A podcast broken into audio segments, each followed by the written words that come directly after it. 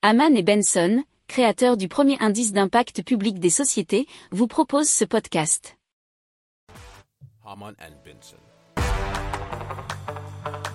Le journal des stratèges.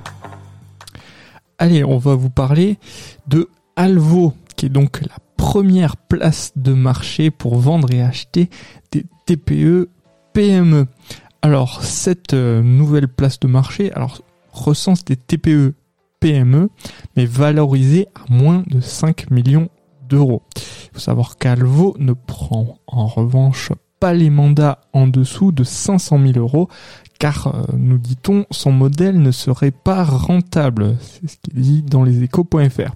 Alors, certains documents sont générés automatiquement, comme euh, notamment accord de non-divulgation, mais euh, aussi la due diligence, c'est-à-dire l'ensemble des vérifications qu'un éventuel acquéreur va réaliser avant une transaction, est plus rapide. Tous les processus en amont d'une fusion-acquisition n'ont pas été automatisés.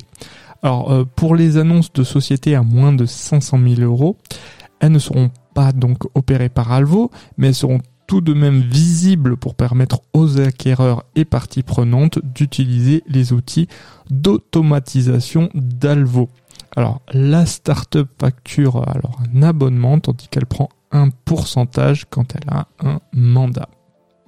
Si vous aimez cette revue de presse, vous pouvez euh, vous abonner gratuitement à notre newsletter qui s'appelle La lettre des stratèges, LLDS, qui relate, et cela gratuitement, hein, du lundi au vendredi, l'actualité économique, technologique, énergétique, mais aussi de l'hydrogène, et puis de tout ce qu'on trouvera super intéressant pour votre vie. Pour approfondir ces sujets, abonnez-vous à la newsletter de Haman et Benson et écoutez nos autres podcasts que vous retrouverez dans les notes de l'émission ou sur notre site internet.